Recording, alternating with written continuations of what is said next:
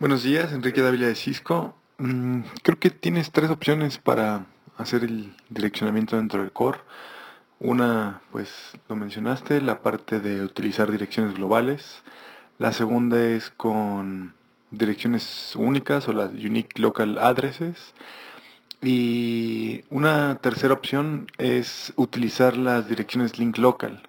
Em, realmente tú puedes tener tu IGP únicamente con direcciones link local y eh, definiendo una dirección loopback en tus equipos. Esta dirección eh, en la loopback puede ser eh, global o del rango de unique local addresses.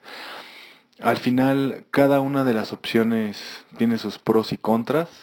en particular, a mí me ha tocado ver en la gran mayoría que se implementa con direcciones globales.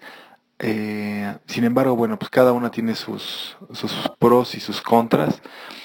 Eh, lo que yo recomendaría es darle una leída a los siguientes RFCs que te podrían ayudar a, a definir cuál sería el mejor approach con base a la implementación que ustedes tienen los RFCs que, eh, que, recomendaría serían el RFC 7404, que menciona el uso de direcciones link local dentro de una red IPv6.